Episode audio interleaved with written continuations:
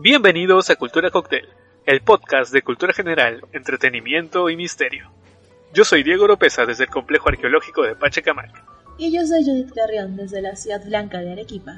Y en esta ocasión les traemos Blue Lagoon, El asesino del zodiaco, parte 2.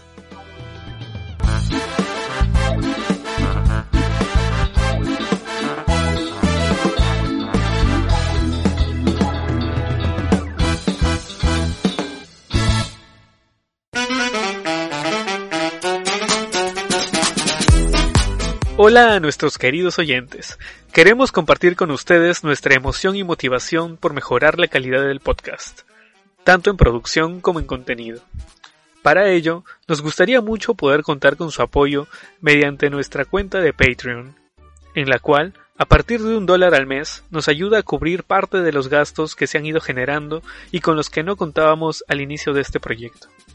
Agradecemos a todas las personas que nos han ido dando su apoyo en este tiempo y son quienes nos motiva a seguir mejorando. Mediante la suscripción a la plataforma de Patreon podrán acceder a diversos beneficios que van desde saludos en el programa hasta la elección sin votaciones de un tema de su preferencia, pasando por el acceso a un chat exclusivo donde vamos anotando y votando por los temas de mayor interés, entre otros beneficios con los que recompensaremos su apoyo. Muchas gracias por escucharnos y acompañarnos cada semana. Contamos con ustedes y ustedes cuentan con nosotros. Búsquennos en patreon.com slash cultura cocktail. Los esperamos.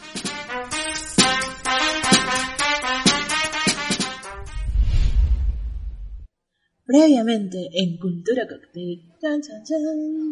Ahí va el, el zodiaquito de, de, la Divina Providencia. Un asesino aterrorizó las calles de California.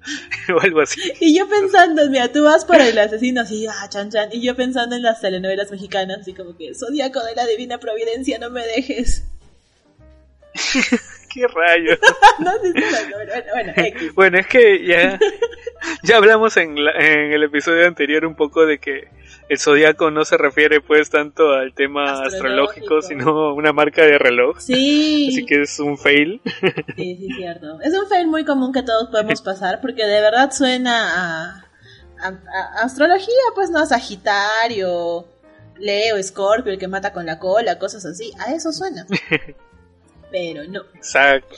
De hecho. Y bueno, recapitulando un poco de lo que ya hemos hablado la semana pasada, en la, que imagino que ya lo han escuchado si están escuchando esto. y si no, pues, ¿qué esperan? Vayan porque no van a entender de lo que vamos a hablar ahora, porque ya en el anterior capítulo les hemos contado un poco esta historia tan sangrienta que involucra desde chicos calentones, un taxista que no tenía la culpa de nada, eh, niños naciendo, de todo. Claro, es que, bueno, el episodio anterior estuvo enfocado más a los inicios del asesino del zodiaco y este a los casos que se han podido confirmar o comprobar. Sin embargo, han habido muchos casos que se le pueden adjudicar a él. Él mismo se enorgullecía de tener en sus manos a 37 víctimas. Sin embargo, solamente se han podido confirmar 5 asesinatos y 2 heridos, que son los de los que hablamos la semana pasada. Ahora vamos a profundizar un poco más en el tema de cómo fue el resto del, proceso hasta saber quién pudo haber sido el asesino del zodiaco en realidad. Tenemos una lista de posibles, pues posibles sospechosos, no, de sospechosos posibles asesinos. o a lo mejor sí eran asesinos, pero no necesariamente los del zodiaco, quién sabe. Y también tenemos unas teorías al final. Y también queríamos hablarles un poquito sobre algunos casos que no eran confirmados, porque llegó un momento en toda esta historia en la que habían demasiados casos que también eran atribuidos al, al zodiaco, ¿no? Así es, prácticamente cada asesinato que se cometía, eh, todo el mundo eh, tenía la paranoia de que podía tratarse del zodiaco. ¿Por qué? porque él, pues como ya habíamos mencionado en sus cartas, tenía amenazadas a las personas, incluso se llegaba a establecer un toque de queda, había amenazado a los autobuses escolares diciendo que los iba a hacer volar en pedazos instalando una bomba, o que sería muy fácil dispararle una rueda, para que el bus chocara o se volcara e ir matando a los niños mientras iban saliendo. O sea, así de descriptivo y sanguinario era. Aunque al final esto nunca llegó a pasar. Sin embargo, sí tenía atemorizada pues a toda la población. Y un dato muy curioso, que es justo de esta época, y que quizás sea lo que avivó al asesino del zodiaco a cometer todos estos crímenes, todos estos crímenes y buscar notoriedad, es que se relaciona con otro caso de otro asesinato que fue muy controversial y muy famoso. Y estamos hablando del de Charles Manson y la familia, que ocurrió precisamente también en California el 9 de agosto de 1969, que es en el transcurso en el cual el asesino del zodiaco estuvo activo. Entonces, al ver que estaba perdiendo notoriedad por este caso que involucraba a famosos de Hollywood, empezó a tratar de ganar más protagonismo, eh, buscando pues hasta adjudicarse muertes cada vez más, más violentas y tener a toda la población súper, súper aterrada con su sola presencia, con la mención de su nombre, ¿no? El que no, el que no debe ser nombrado. el Voldemort. Así es, referencia a Harry Potter, check. no, pero es que suena por como lo decimos ahorita, suena como una competencia de, de influencers, pero de así como de, de youtubers, pero de asesinos, algo así. Como que, ah, no, no, no, perra, no, no me vas a quitar ahí mi popularidad. Algo así suena. Era puro clickbait. De hecho, y hubieron tantos casos que no eran el modus operandi del, del, del zodiaco, pero que también se le atribuían, incluso, incluso ya no solo de asesinatos en sí, sino de secuestros.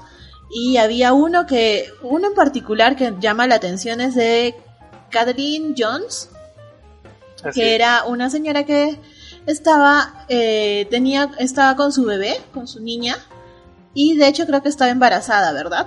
Así es, su hijita tenía 10 meses y ella ya estaba embarazada de 7 meses. Sea, imagínate lo, incómodo que, debe haber sido. sí, tienes razón. Esa gente. y a esta señora, según los el relato de ella misma, eh, dice que primero me parece que le dicen que su llanta está está como que mal. Entonces como que le dicen, oye, tu llanta está mal. Entonces ella para el auto, lo revisa y supuestamente el, el, que le dice está mal la llanta, le ayuda a arreglarla. Y con eso ella pues se sube al carro y sigue su camino. Pero luego, media, eh, pasando esto, otra vez tiene problemas con la llanta y otra, otra persona le dice, sabes que yo te voy a llevar a la gasolinera más cercana para que puedas ayudar, este, para que puedas arreglar eso. Y, y o sea, como que súper, súper atenta a la persona y la señora se sube, la señora, la, la, señora va con esta persona, van, llegan y la secuestran. Y se, y la, la, la secuestra por durante, no sé, cuatro horas, me parece. Pero, claro, más o menos, eh, ella declara que han sido tres horas, pero, o sea, hay ciertas dudas con su declaración porque, bueno, recordemos que ante ese estado de shock uno no puede contar pues muy bien el tiempo que ha pasado, no va a estar pensando, oye, si llevo 10 minutos secuestrada. No, lo dudo. Querido diario. el día de hoy me secuestra. Claro, o sea, uno está en estado, en, estado de shock, pero lo que ella dice que incluso el secuestrador le dijo algo así como que, ¿sabes qué? Tira a la bebé por la ventana y, y, que, y que se muera. Y era como que, ¿cómo? Y que en un momento de distracción del secuestrador ella logra escapar, llega a un lugar y justo en este lugar estaban transmitiendo el como que las noticias del secuestrador del perdón, del asesino del zodiaco y ella dice, ese hombre es el que me ha tenido secuestrada hace un rato, o sea, he, sido víctima del asesino del zodiaco, me ha podido matar y, y eso. Entonces, no sé, a mí Puede haber sido, pero no, no tiene para nada la marca del zodiaco. O sea, mm, es un secuestro al paso, me parece. Es que lo que ella aseguraba era que él le iba diciendo que la iba a matar, o sea, le, estaba, le iba amenazando con que le iba a matar y ella pues estaba aterrada y por eso es que cuando este él baja la velocidad ella consigue saltar del, del auto, salir del auto con su, con su bebé y esconderse, ¿no? Entonces, eh, probablemente hayan habido otros vehículos cerca o algo que hayan hecho que él no la siguiera. Porque si no, probablemente les hubiera perseguido y bueno, obviamente para él hubiera sido muy fácil atrapar pues a una, una mujer embarazada de siete meses con un bebé en brazos. Y es ahí cuando... a lo mejor estaba herida por, lo que, por la manera en la que como se escapó. Claro, y aparte, o sea, una mujer embarazada pues es muy sensible, muy influenciable a shock. Es por eso que probablemente cuando la llevan a, a la estación policial y ve el retrato robot de del supuesto asesino del, del zodiaco, entonces ella dice, este fue, él fue, y o sea, puede haber sido producto del trauma o no. Entonces, es algo que no se sabrá. A eso voy. A eso voy. O sea, si estás en pleno shock de que te acaban de secuestrar y lo primero que ves y dices, sabes que es un asesino súper sonado en estos momentos que están cobrando muchas víctimas, pues no es no está muy lejos de la realidad que pienses que ha sido él, ¿no? O que tu subconsciente asuma que ha sido secuestrada por esa persona cuando de repente ni siquiera le has visto bien la cara. Entonces, mm, posibilidades. Claro. Ese es el caso, uno de los casos más sonados, creo, de los, valga la redundancia, casos no confirmados que haya sido eso.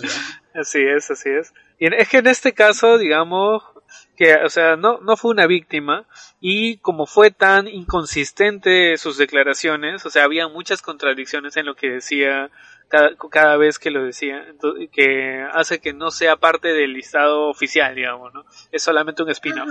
Ah, un spin-off, ok. Algo así fue, algo así fue. El tema es que llegaron a ver 2.000 sospechosos que pudieron haber sido ah. el asesino del Zodíaco. Oye, creo que está como batiendo récord. Sí, o sea, más de 2000 de hecho. Algunos dicen que hasta 2500, pero o sea, imagínate la cantidad de posibles sospechosos. Eh, pero, o sea, obviamente ya sabemos que siempre se van descartando, como vimos, como por ejemplo, en el caso del asesino de la, Dalia Negra, así es. Y, o sea, lo curioso de esto es que en los primeros casos, que son los que vimos la semana pasada, de los ataques confirmados, eh, el asesino iba mandando cartas pero cuando aún no se hacía pública la información. Es como que mandaba este algo antes de que se hiciera, antes de que llegara a los medios. Mandaba, incluso los medios a veces se enteraban por las cartas del asesino del zodiaco y después la policía era quien lo validaba. Sin embargo, después del evento con Paul D. Stein, en el cual digamos que casi casi es capturado, ahí vemos un cambio en su conducta, ¿no? O sea, llegó a mandar una carta diciendo que había secuestrado a una mujer precisamente. Y así como adjudicándose pues muchos otros asesinatos, llegando a un total de 37, como habíamos mencionado. Pero lo curioso es que estas cartas iban llegando después de que habían sido publicados en los diarios. No antes, como sí había pasado con los otros, incluso donde había mandado hasta pruebas, ¿no? Vimos que había mandado un trozo de la camisa de Stein. De la camisa del taxista y ahora no, no mandaba pruebas ni, ni tampoco las mandaba digamos que con anticipación sino después de que ya era algo público adjudicándoselo nada más y esto nos habla saben que ella me dio flojera pero si siguen yo fui. Claro. Y de ahí digamos que podemos ver un, pues, un claro cambio en su actitud eh, que probablemente se deba pues al que o sea, a lo mejor sí se sintió que fue casi casi capturado en, en el evento con Stein y, y, y precisamente por eso es que decide ser pues más este sigiloso, más cauteloso para no exponerse de nuevo a que pueda ser capturado. Entonces por eso era más fácil adjudicarse asesinatos de otros para que la gente siga hablando de él y así que todos le tengan para miedo. Que piensen que sigue activo. Exacto, y así cualquiera pues podría pensar de que él seguía activo. Y aunque la policía lo desmintieran, o sea, ya sabemos que la gente va a seguir pensando de que, oye, si es cierto, eh, si, si los medios nos mienten, si la policía nos miente, es algo que siempre ha pasado y siempre va a pasar. No, la mejor manera de sembrar terror es crear incertidumbre primero, o sea, como que sí, puede ser, puede que no. Inteligente. Eso mismo. Pero bueno, ahora dennos nombres, dennos nombres. Dame un nombre. Sí, porque ya, o sea, hemos hablado de 2000 nombres, obviamente no los vamos a mencionar todos, sí, no, Sí, sí, vamos a hacer como un rosario de nombres ahorita, ¿no? Misterios dolorosos. Sí, las siguientes ocho temporadas de Cultura Cocktail van a ser mencionando nombres. Hasta acabarlos. Claro, pero digamos que... Bueno, tenemos algunos sospechosos principales, ¿no? Porque de alguna manera con ellos tenemos coincidencias que, que pues los hacían parecer que ellos eran el zodiaco. Así es. Eso es, y, y precisamente eso es lo interesante o curioso de este caso en particular que lo diferencia pues de otros asesinatos. Que todos los sospechosos tienen, digamos que como tú lo has dicho, coincidencias o similitudes o, o sea, motivos posibles de sospecha, pero ni con ninguno se ha podido tener una prueba fidedigna, algo que pueda decir, ya, este es, en ninguno de los casos, y mira que esto hace cuánto ha pasado, y hasta ahorita no se halla una respuesta, ¿no? Estamos hablando de hace 50 años. Son casos que no se cierran, como incluso el de la Dalia Negra y así, o sea, es algo que no, no, no tiene una explicación hasta ahora. Así es. Empezamos entonces con uno de los sospechosos que tiene mucho, muchas coincidencias en sí. Estamos hablando de Arthur Lee Allen y de hecho esta persona sí, sí lograron, la policía sí logró tener eh, el permiso de, ¿cómo se dice? De inspección De su allanamiento. vivienda. De allanamiento. Exacto, de, de morada. allanamiento, de allanamiento, de, de allanamiento de morada, porque sí, este, había muchas pruebas que lo podían estar, este, indicando como el, el posible zodiaco, ¿no? Así es. Por ejemplo, en la primera, una de las primeras coincidencias se dan en las cartas que él mandaba, como que firmaba como con un, como, no sé, si lo ves de frente parece una M minúscula con una colita, Ajá. pero si lo ves más atentamente puede ser como un 32 simplificado. Ajá. Dice que en abril de 1967 se encontraron tres cartas anónimas y dos de ellas se firmaban de manera diferente, con, o sea, de manera diferente a la típica del zodiaco que ya la conocemos, que es como un, un redondo y una cruz, que es por eso que se le dice zodiaco. Pero en estas dos cartas se firmaba con esa especie de 32 que mencionamos. Y este señor Arthur Lee Allen, aparte de que tenía 32 años, vivía en la casa número 32 de Vallejo, California, donde ocurrían los hechos. Y aparte, en 1970, de estos tantos códigos que se mandaban, se crea uno de los códigos que tenía 32 símbolos. Entonces, ¿coincidencia? No lo creo. No lo creo. Bueno, quién sabe. Es que estamos. eh, mire, A lo imagínate de 2000 personas encontrar, pues, a cada, cada coincidencia que puedan tener. O sea, es, es, sí es probable encontrar eh, alguien que pueda tener cosas en común. Pero el tema Sí. de, de este que pasa con Arthur Lee Allen es que tiene un perfil, pues, muy, muy llamativo. Sí, es muy enfermo. Este señor era bien enfermo. Sí, Perdón, pero es que sí lo era. O sea, de hecho me acuerdo que Arthur Lee Allen tenía, le, le encontraron, a él es el- al que le encuentran los dildos. sí, también. A él le encuentran los dildos. O sea, tenía una, un perfil bien extraño porque, le, o sea, podía haber, de hecho, le- lo iban a acusar, no me acuerdo si un vecino o su, o su cuñada, no me acuerdo de, de posible pornografía infantil.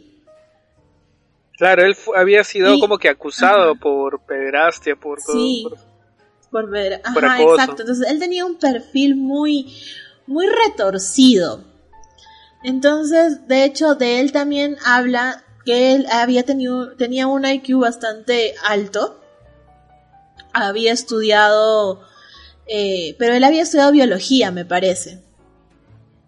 Y que por eso tenía ciertos permisos para realizar algunos estudios con animales pequeños que los tenía dentro de su casa rodante.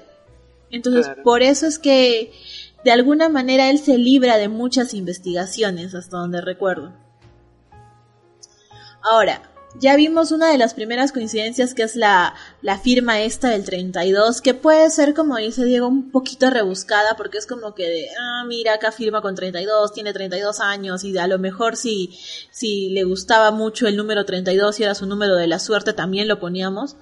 Pero es que hay más coincidencias, aparte del perfil retorcido. Por ejemplo, el asesinato de Blue Rock Springs, eh, que fue, fue en, en, un aparcamiento del campo de golf, el de los chicos calentones, ¿se acuerdan? Sí, de La, linterna en la cara, ese, ese asesinato del 4 de julio eh, de 1969, está aproximadamente a cuatro minutos de la casa de Arthur Lee Allen, o sea, súper cerquita. Entonces, para haber sido uno de los primeros asesinatos, pues empezar por el barrio puede ser. Aparte de esto, la víctima Darlene Ferrin, que era la mesera, pudo haber conocido a Lee Allen, ya que ella trabajaba como mesera en un restaurante en la calle Tennessee en Vallejo, que estaba como a 10 cuadras más o menos sacando cuentas de la casa de, de Allen también. Entonces, de repente incluso Darlene Ferrin atendió a su, a su asesino previamente. Además recuerda que hablamos en el episodio anterior sobre que Darlene supuestamente habría conocido a su asesino porque en la fiesta que hizo en su casa se había aparecido pues un personaje que nadie conocía pero que o sea tendría que, haber sido de su entorno para poder llegar ahí. O por lo menos de su barrio pues. Claro. Claro, como alguien que está pasando, ve un ve fiesta, ay, yo, me meto, o sea, bueno, algo así parecido es lo que le pasó al Zodiaco. Íralo a ver y como que, oh, mira, una pollada bailable, voy a entrar. Así. Claro, sí me voy a colaborar, sí me voy a colaborar. Otra coincidencia con Lee Allen, que es como uno de los casos más sonados, uno de los sospechosos más sonados, es que había eh, el asesinato del lago Barriesa del Zodiaco. Eh, en este asesinato se usa un cuchillo largo, largo, grande, y en la casa de Arthur Lee Allen encontraron bastantes cuchillos ensangrentados. Cuando lo interrogan y le dicen, oye, brother, ¿por qué tienes estos cuchillos aquí ensangrentados?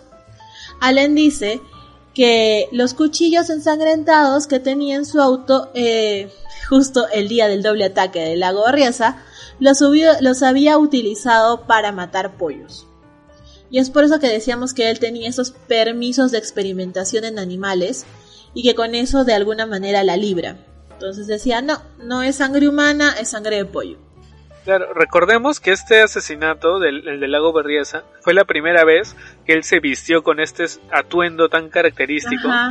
Y este, y pues lo, a pesar de llevar una pistola, eh, los terminó matando pues a, a cuchilladas, ¿no? Entonces por eso es que se establece una supuesta eh, culpabilidad por haber encontrado este cuchillo, pero pues no se llegó a comprobar en sí que la sangre fuera, fuera de ellos, entonces su teoría de que lo habría usado para matar pollos en lo que aparentemente habría sido una barbacoa con unos supuestos amigos, este puede, haber sido cierta en teoría, pero viendo el perfil de esta persona, pues ha sido una, uno de los más grandes sospechosos hace un momento, ¿no? Pero las coincidencias no paran aquí, ¿o sí?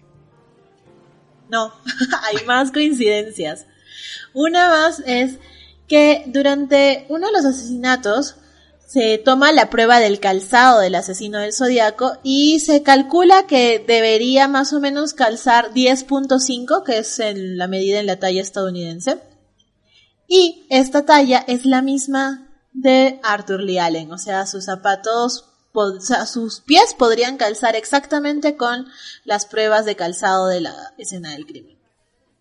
Claro. Pero otra cosa curiosa es que, o sea, supuestamente el tipo de calzado que usaba, que eran unas botas así, este, medio, así como militares, eso sí, les hizo pensar a los investigadores de que sí o sí este era el culpable, pero luego vieron que este mismo tipo de bota, que aparentemente no era tan usual que solo tenían acceso pues personas de perfil militar, eh, eh, se había empezado a comercializar eh, por todos lados, habían millones de estas botas en todos Estados Unidos, así que pudo, se tuvo que descartar.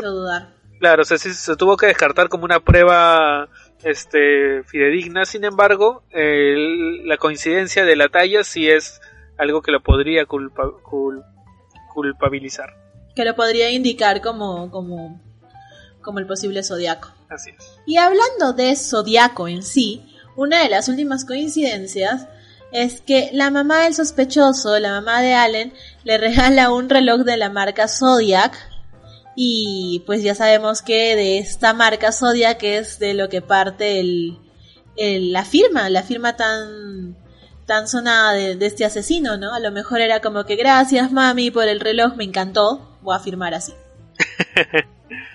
Es posible. O sea, aquí todas las, las sospechas pueden ser tomadas en contra de la persona, ¿no? Así es. Es que todo, todo coincide, todo calza. Así es. Y de hecho uno de los amigos de Lee Allen, eh, en 1971, en julio exactamente, denuncia que él sospechaba que él podría haber sido el zodiaco. Entonces... Eh, y no solo sus amigos, cosas algunos parientes también, o sea, cuñada, también pues. es que él tenía, era muy, digamos que era poco sociable, algo hostil con los demás, y esto hacía que generara un perfil como que idóneo para, ah, para que se trate de un asesino serial, ¿no? No solamente por todo lo que ya hemos visto en cuanto a coincidencias, sino por su por su IQ bastante alto, ¿no? Y ya habíamos visto que este el asesino del zodiaco era muy muy inteligente, demostraba eso en todos los, los peritos. Así es. Bueno, este es uno de los uno de los sospechosos más sonados, pero tenemos más. Pasemos al siguiente que es Richard Gaikowski. En este caso tenemos a un personaje que, o sea, digamos que tú lo ves y lo comparas con el retrato robot que se hizo y sí como que por ahí coinciden algunas cosas, pero y este en este caso estamos hablando de un ex militar. Entonces ya habíamos visto que las huellas dejadas de este tipo de bota militar digamos que podrían este, también indicarlo a él como, como un sospechoso, ¿no? Eh, sin embargo, él se había especializado como médico en los años 50, pero fue expulsado por un motivo desconocido. ¿Coincidencia? Yo no, lo creo. Algunos dicen por ahí que a lo mejor tendría pues conocimiento de códigos de códigos cifrados, aunque tal vez se dedicaba al tráfico de órganos, quién sabe, no sé. La calle está este Podría haber sido por su especialidad en médico, pero ya el hecho de haber servido a las Fuerzas Armadas ya te da un conocimiento básico en criptografía, porque es este es esencial conocer criptografía, de hecho, para las fuerzas, para las Fuerzas Armadas, para el para las tácticas militares es algo algo muy muy esencial, entonces mmm, más coincidencias. Claro, recordemos que después de que él saliera de las Fuerzas Armadas, se empezó a dedicar más que nada pues al tema del periodismo, a ser editor, y digamos que la primera coincidencia que lo señalaría sería, tiene que ver de nuevo con la primera víctima, Darlene Ferrin. En este caso, bueno, su esposo, que trabajó en el Albany Times Union con sus oficinas en el mismo edificio en el cual trabajaba Gaikowski. Sin embargo, estaban en periódicos rivales. Entonces su conexión previa con, estos periódicos indican por qué probablemente el zodiaco siempre buscaba salir por este medio, porque sabía pues el, digamos que el poder que tenía la influencia de la prensa en las personas, ¿no? Porque él se dedicaba a eso. Y también puede ser el por qué de repente si era el, el esposo de Darlene era del periódico rival, pues a lo mejor por ahí también les tenía ojeriza por eso, ¿no? Así es, pero... Competencia laboral. claro, o sea, imagínate que él quisiera hacer eso para que su diario sea más notable o qué sé yo, pero lo curioso es que él mandaba este sus notas a los diarios más influyentes, no, no el suyo como para tener la primicia. Pero quizás maneja, conocía tan bien el negocio que él no lo hacía pues por fama suya, de, suya y de su diario, sino por generar un icono que pueda trascender, ¿no? Él quería eso, notoriedad, y a lo mejor pensaba que en su, en su propio diario no iba a poder tenerlo. O a lo mejor también es por el hecho de que no vaya a ser que comiencen a atar hilos y terminen también sospechando. Porque una vez yo recuerdo que cuando enviaba las cartas él amenazaba y la policía obviamente iba a empezar a indagar dentro de los mismos editores de los diarios a los que llegaban las pruebas. Entonces, una manera de alejar las sospechas también es no publicar en su propio diario, ¿no? Claro, igual que hemos visto en posteriores cartas después que él daba información falsa como para entorpecer las investigaciones, para dar tener más notoriedad, entonces digamos que él tenía mucha expertise en eso. Pero ahora vamos con la siguiente coincidencia. Gaikowski también trabajó en un periódico pequeño llamado Good Times y tenía un marcado sentido antipolicial y aquí indicaba pues que la violencia estaba justificada. Richard, eh, Richard así se llamaba Gaikowski por si acaso, relataba historias de ficción con detalles que eran muy parecidos a los crímenes del zodiaco en la vida real. O sea, desde antes de que ocurrieran estos asesinatos, se dedicaba a relatar historias que quizás después serían pues llevadas a cabo prácticamente. Parece como si estuviera, hubiera estado dando sus planes así como un, no sé, como un adelanto y después dijo, ¿sabes qué? Esto se oye muy chévere, vamos a hacerlo realidad. Claro, a lo mejor se obsesionó tanto con estas historias que, o sea, sentía que merecían ser contadas y no encontró mejor forma de que, exacto, de que ejecutarlos y poder trascender con ello. Vamos ahora a la siguiente coincidencia. Richard Gaikowski, al trabajar en el periódico Good Times, tenía como fecha de producción los días miércoles, por lo que era el día más ajetreado y se mantenían ocupados desde la mañana hasta la noche. O sea, como si estuvieran en entrega de taller o algo así. Ay, no me hables de eso, qué horror. ok. Taller de diseño arquitectónico. El cuerpo. sí. escucho taller y se me escarapela el cuerpo.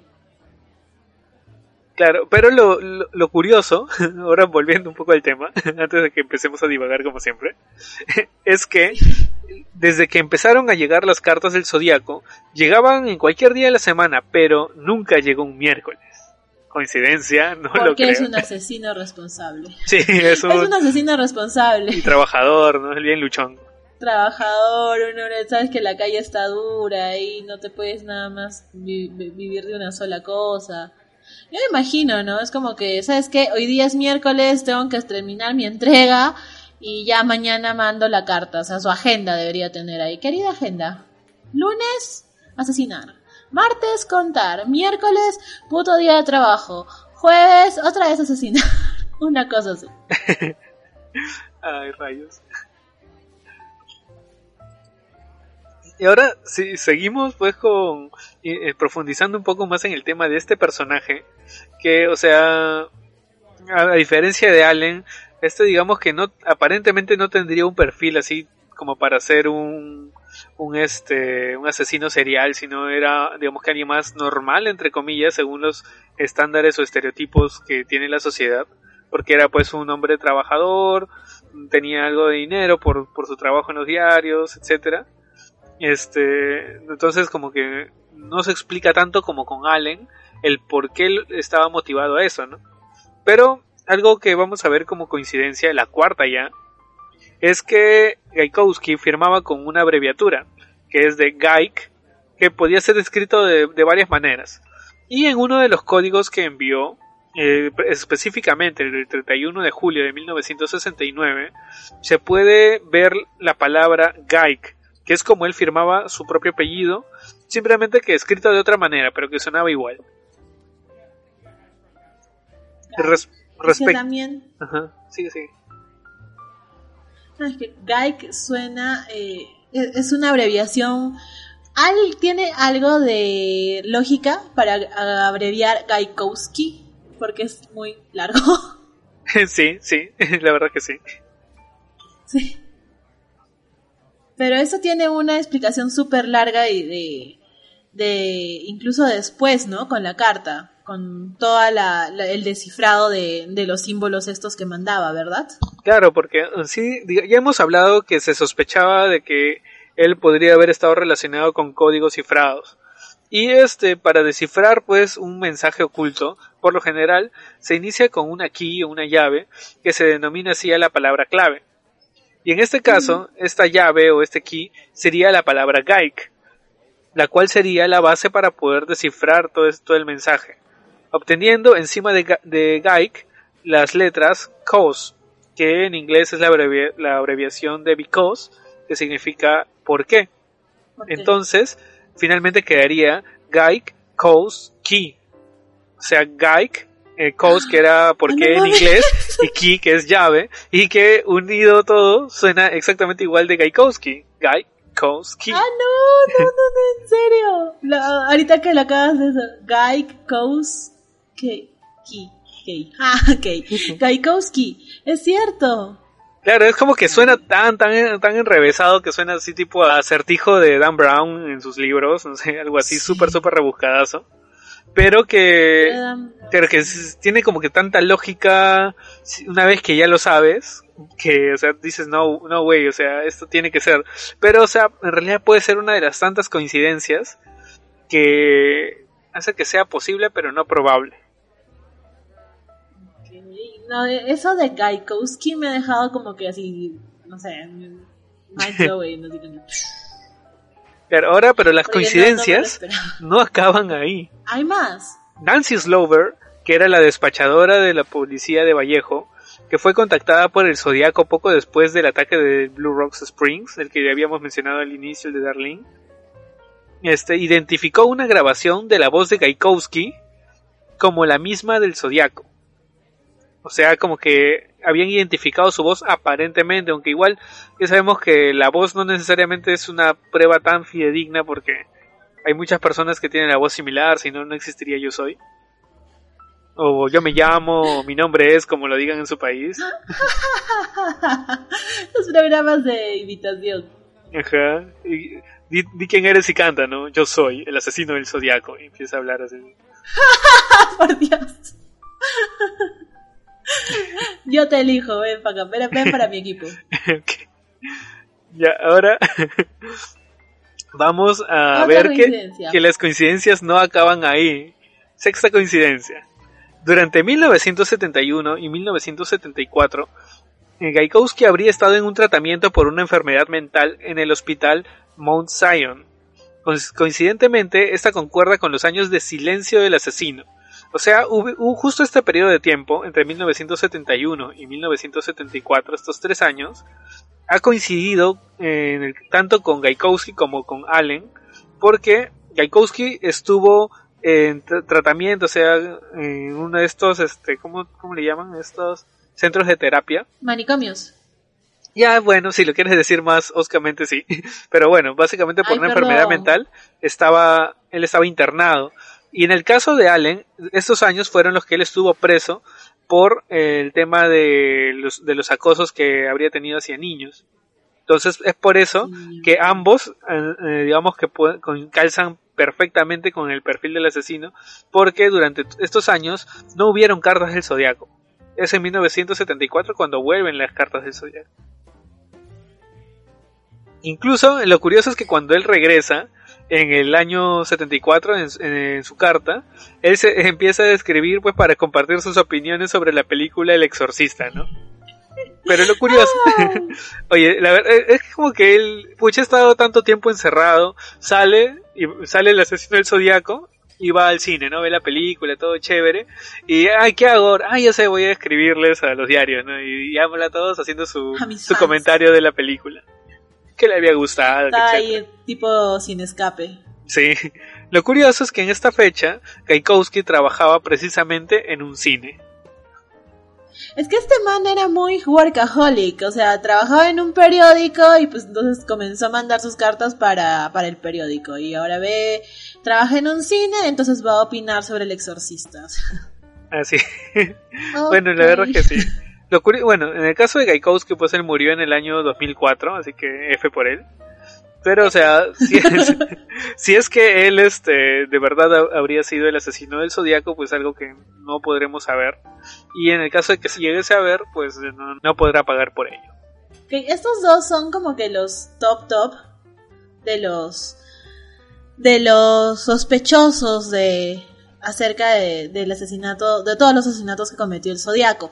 Pero tenemos aún más sospechosos de los cuales vamos a hablar. Por ejemplo está Rick Marshall.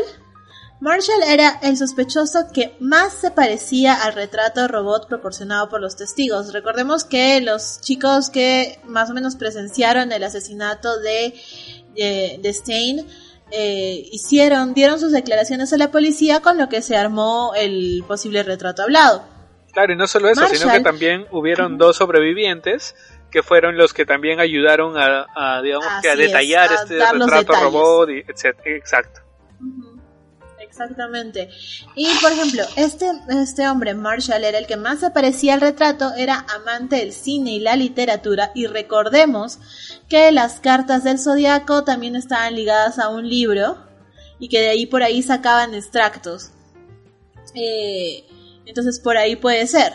Marshall aseguraba que no le extrañaba que los policías dudaran de él cuando compartía tantos intereses culturales con el asesino. O sea, era como que, sí, me parezco.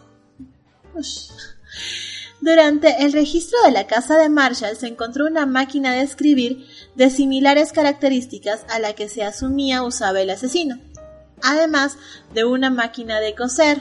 El zodiaco, recordemos que se hizo una capucha y cosió su emblema en su perchera y todo su, su zodiaco uniforme. Entonces, ajá. y otros ítems sospechosos no detallados. Morfosis. o sea, es como, no, más que morfosis, es como cuando el hombre araña comienza a hacer su, su traje el solito haciendo. claro, claro. Ándale. Así, igualito. Pero esta vez no era para salvar el, para salvar Nueva York ni nada, era para cometer sus, sus delitos. Entonces, aquí Rick Marshall con su máquina de coser y su máquina de escribir era uno de los posibles sospechosos Claro que hemos visto que, o sea, son coincidencias, igual que otros ítems sospechosos que no se detallaron en el informe, pero, o sea, en ningún caso pueden decir que es el mismo que se utilizó, solamente pueden decir que es algo similar o es una simple coincidencia, o sea, no creo que es parecido. Claro, o sea, en una época en que no está, pues, eh, extendido el comercio online, me imagino que había mucha la gente que necesitaba arreglar su ropa ellos mismos y no era tan tan tan inusual que alguien que una persona tenga pues su máquina de coser en su casa. Claro, yo tengo dos, mi mamá tenía dos máquinas de coser.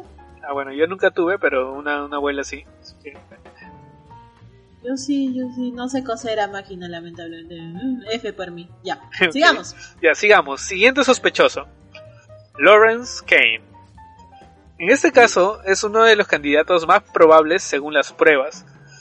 A él lo diagnosticaron tras un accidente de coche en 1962 como una persona incapaz de controlar sus impulsos. Fue identificado por las dos hermanas de la víctima Darlene Ferring como el hombre desconocido que asistió al funeral. O sea, ya habíamos mencionado que había un hombre que se metió a la fiesta. Ya habíamos mencionado este ya la manera en cómo asesinó a, sus víctimas y después de ello, o sea, tuvo la conciencia de acudir al funeral. O sea, se menciona que fue un hombre desconocido. Sí, pero no se podía reconocer a él como el asesino del zodiaco en ese momento porque aún no había sido mediático el caso, fue la primera víctima. En el caso del secuestro en coche, eh, que hablamos de Kathleen Jones al inicio del episodio, también señaló la foto de Kane como la imagen de su agresor. O sea, es como que ya son dos personas que lo señalan a él como el agresor. Kane estuvo en la Marina. Otra vez volvemos a ver la coincidencia con el, con el, con el calzado militar, con el acceso a, la, a los mensajes cifrados, muy muy usuales en la Marina en la cual estuvo trabajando y también, o sea, estudió codificación naval, que es lo que le habría dado las pautas para poder armar sus códigos. Antes de ser descartado y enviado de vuelta a su casa, ¿no? O sea, estuvo ahí un tiempo, pero bueno, no, no culminó su, su, su servicio. La descripción de Kane se asemeja mucho a la declaración de los testigos supervivientes y además vivía cerca de la calle en donde mataron al taxista Paul Stein, al igual que al igual que Arthur Lee Allen que también vivía cerca.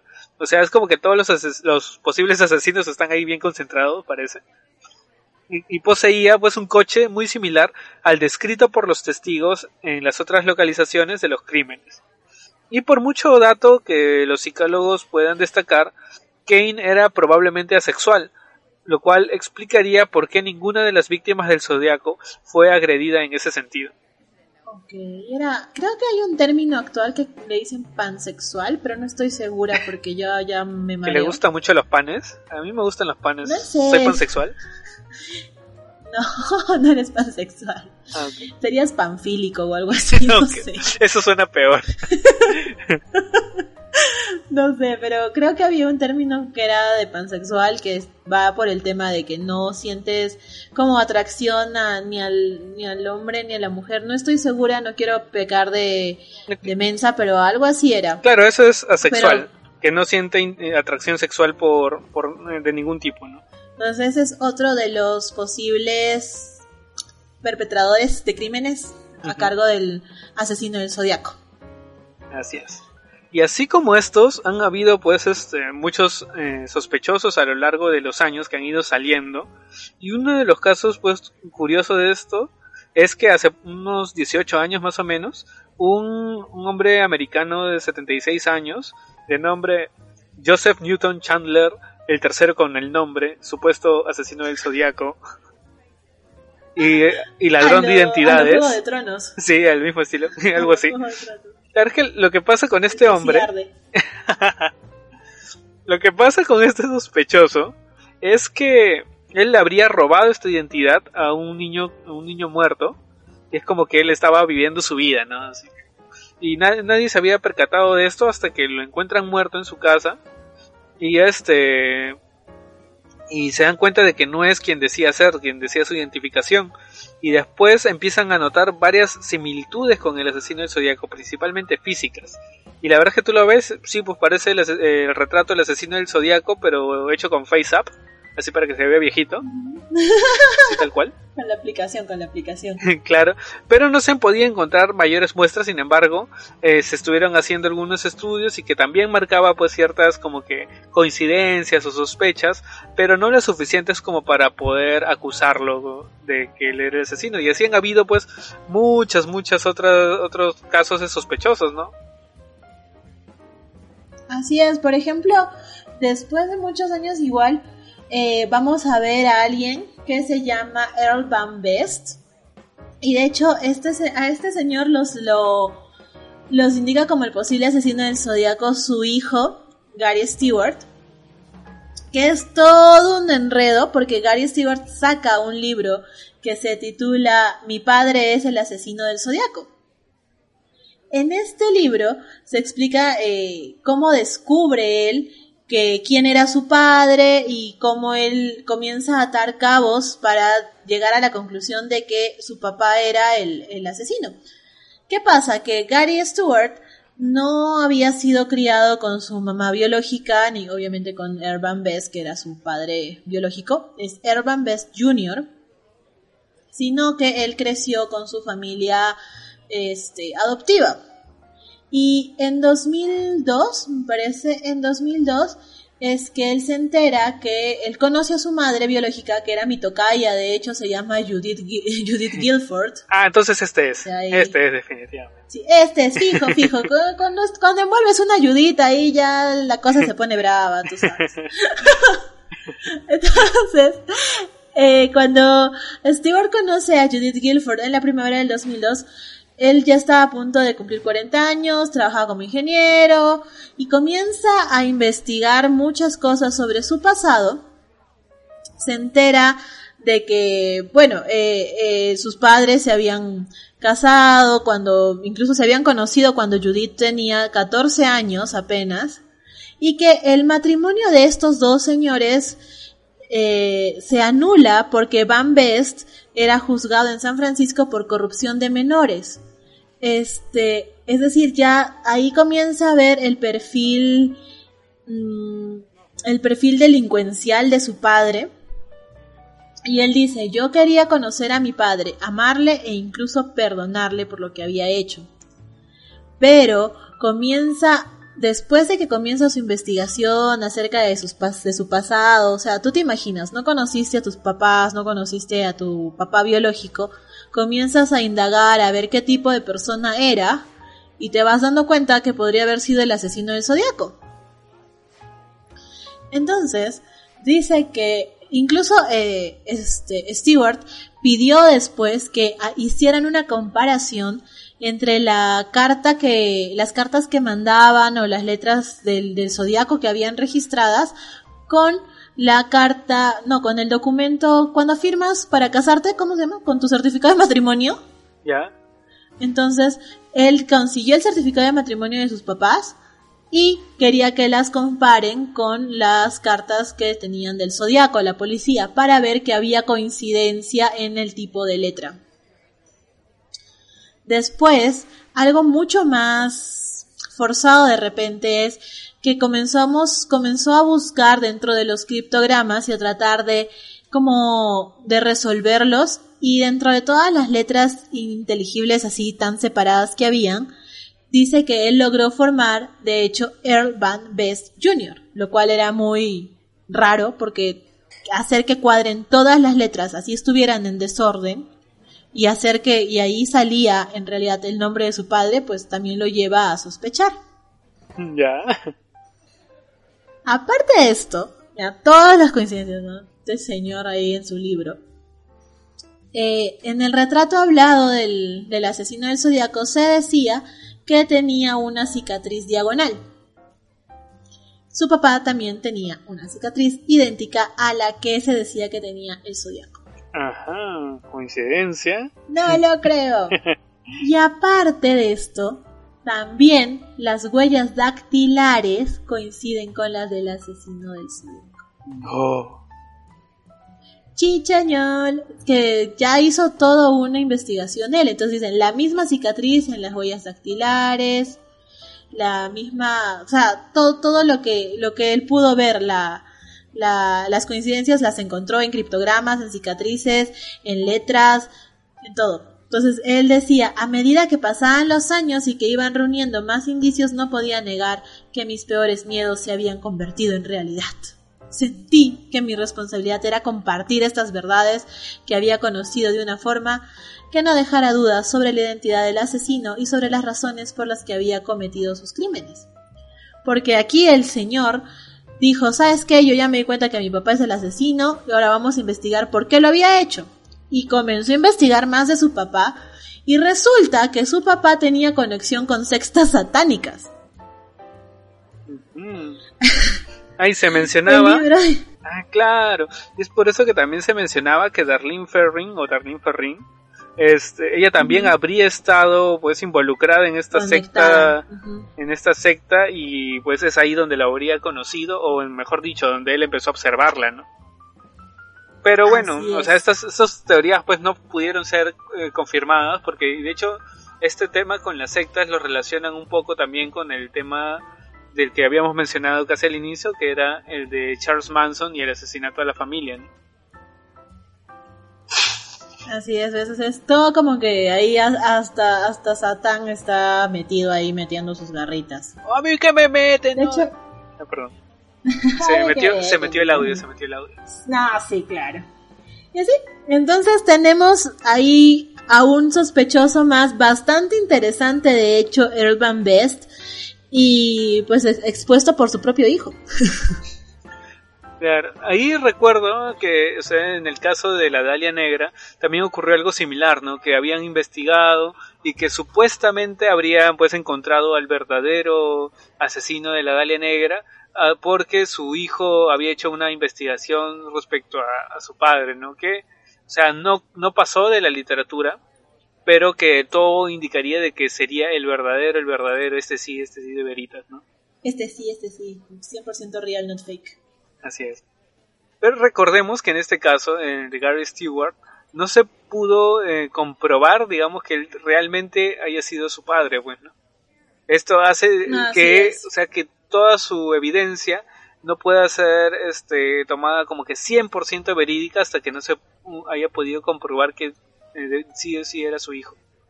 Pues es que es cierto, porque como vemos, él creció con su con su familia adoptiva, entonces puede que sí, puede que no, pero ahí tenemos toda la investigación y el trabajo detectivesco que se dio para investigar no solo quién era su padre, al final de cuentas que él ni lo sabía, sino investigar hasta el pasado, hasta que creo que mencionaba que como él estaba metido en esto de las sextas satánicas, pues había conocido un pastor de Satán que era japonés y toda la madre, así, de verdad, bien fumado. Interesante. Bueno, con eso terminaríamos nuestros posibles sospechosos, nuestros posibles asesinos del zodiaco. Con esto acaba el desfile de sospechosos. Pero podríamos llegar a algunas conclusiones, algunas teorías, ¿no? Que podrían ser válidas también, ¿no? Así es. Vamos con las teorías. Vamos con las teorías locas. A ver.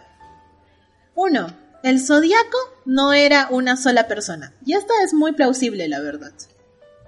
Ya, como que sea un grupo así, como una banda criminal que se llamaban el zodiaco, algo así. Yo creo, ajá, algo así como tu, tu grupo de exposición del colegio, pero para asesinar. Ah, como decían, por ejemplo, que Shakespeare en realidad no era un, no era una persona, William Shakespeare, sino que era como que un grupo de escritores que firmaban bajo el nombre de William Shakespeare. Eh, exacto. Ah, ya, ya. Exactamente, a eso me voy. O sea, como una firma, como una marca, como, no sé, pues, como en nuestro caso los edificios que dicen Foster, pero en realidad es el estudio Foster, algo así. Ya. Imagínate. Dice que el zodiaco podría haber, no haber sido una sola persona porque, o sea, aparte que puede haber sido que uno se, encargaba de escribir las cartas, eh, y, aparte que no, nunca coincidió ni una huella ni el resto del, del ADN como que en las mismas cartas. O sea, puede haber sido como que un trabajo en equipo. Unos se dedicaban a asesinar y otros se dedicaban a mandar las pruebas y otros se dedicaban a mandar las cartas y para tener distintos tipos de escritura también, por lo que de repente este, eran como que una red de asesinos, una, una red de, de, crimen organizado, ¿no? Que firmaban con esto del zodiaco. y recordemos que Lawrence Kane y Arthur Lee Allen vivían cerca, o sea, es, es probable esta teoría a lo mejor, claro, a lo mejor de nuestros sospechosos no eran solo uno, sino eran dos. Claro, o sea, quizá, quién sabe si a lo mejor todos los, sospechosos que hemos mencionado y otros más, en realidad sí estaban involucrados porque es como que coinciden y calzan dentro, pero que al final, pues, a fin de cuentas, este, hicieron esto para despistar, cosa que al investigar a cada uno no encontraban pruebas suficientes porque otro era el que los había ejecutado. ¿no? Así es, o sea, los desviaban. Sería una movida bastante inteligente, de hecho. Interesante. Otra. Ya, eh, sí, la siguiente teoría sería que el zodiaco nunca existió. Chan, chan, chan. Ay, nos hemos pasado dos capítulos hablando de algo que no existió. Que, bueno, si, nos ponemos este, a pensar detenidamente, debido a la alta tasa de asesinatos que hubo en Vallejo, eh, la policía pues podría haber creado estos códigos y pistas para inculpar a una sola persona y además eh, los que a los periódicos de cierta forma también les convenía, ¿no? Porque así era como que no solo era un asesino serial, pero se había vuelto viral prácticamente, pues podían este como que culparlo eh, de todo a una sola persona en vez de admitir pues la como que la incompetencia para capturar a los verdaderos culpables, ¿no? Además, este como solicitaban que los códigos salieran en primera plana, esto implicaba pues muchas más ventas para los diarios, o sea, puede haber sido algo este de coalición entre la policía con los diarios, ¿no? Aunque, o sea, es como que igual es algo forzado porque recordemos que es el asesino del zodiaco se burlaba de la policía, así que sería un poco raro que la policía se insulte a sí misma en las cartas, ¿no? quizás por este motivo podríamos descartarlo, ¿no? Sí, o sea, una cosa es que es probable que digas que la policía lo inventó para tapar la, la, falta de efectividad de sus, de sus oficiales, pero ya llegar al punto de que él se burlaba. De hecho, en una de las cartas me acuerdo que les que decía algo así como que eran unos inútiles. Y en otra de las cartas decía que había mucho. O sea, es que no sé, es muy contradictorio. En una de las cartas yo recuerdo que él decía, hay mucho más honor en matar a un policía porque el policía te puede responder. Entonces, puede que sí, puede que no, pero sería muy forzado decir que la policía se burla de ella misma y luego como que se autopersiguen. No, yo sí, esa sí la descartaría también. Ok. En el caso, por ejemplo, de, de la película del Zodíaco, es del año 2007, este, y es, la verdad es que sí es, bastante buena, aunque, digamos que ahí sacan sus propias conclusiones, se centran en uno solo de los sospechosos, y es, bueno, no le vamos a decir en quién para que lo puedan ver, pero la verdad es que sí está narrado de una forma muy interesante, eh, eh, maquillando un poco algunos datos, algunas cosas, pero como película funciona muy bien. Así que, dime Judy, para ti, ¿quién crees que ha sido, pues, el, ¿Cuál es tu sospechoso favorito? Mm, a mí, la verdad, yo apuntaría al primero que mencionamos. Arthur Lee Allen. A Arthur Lee Allen, sí. O sea, me parece como que el perfil más enfermo de los de todos. No sé, y el más mm, retorcido con todo esto de las pruebas, los pollos, no sé, hasta por los pollos yo, yo creo que él fue. Pobres pollos. Claro, sin considerar los anfibios y, mamíferos pequeños que fueron encontrados este, degollados en su refrigerador y todo eso. o sea, yo sé que él tenía permiso por la carrera y por la, los, el tipo de estudios que realizaba, pero no, no sé. Eh, mm, o sea, puedes decir todo esto de los pollos, de los animales, pero ya pasamos al tema en el que él tenía estas, estos fetiches sexuales extraños también y que era un pederasta, entonces Mm, yo me inclinaría por él, por Arthur Lee Allen. Es muy posible. No, no sé, no, no, no sé los otros 1980 y tantos este, sospechosos, pero por ahí podría ser él.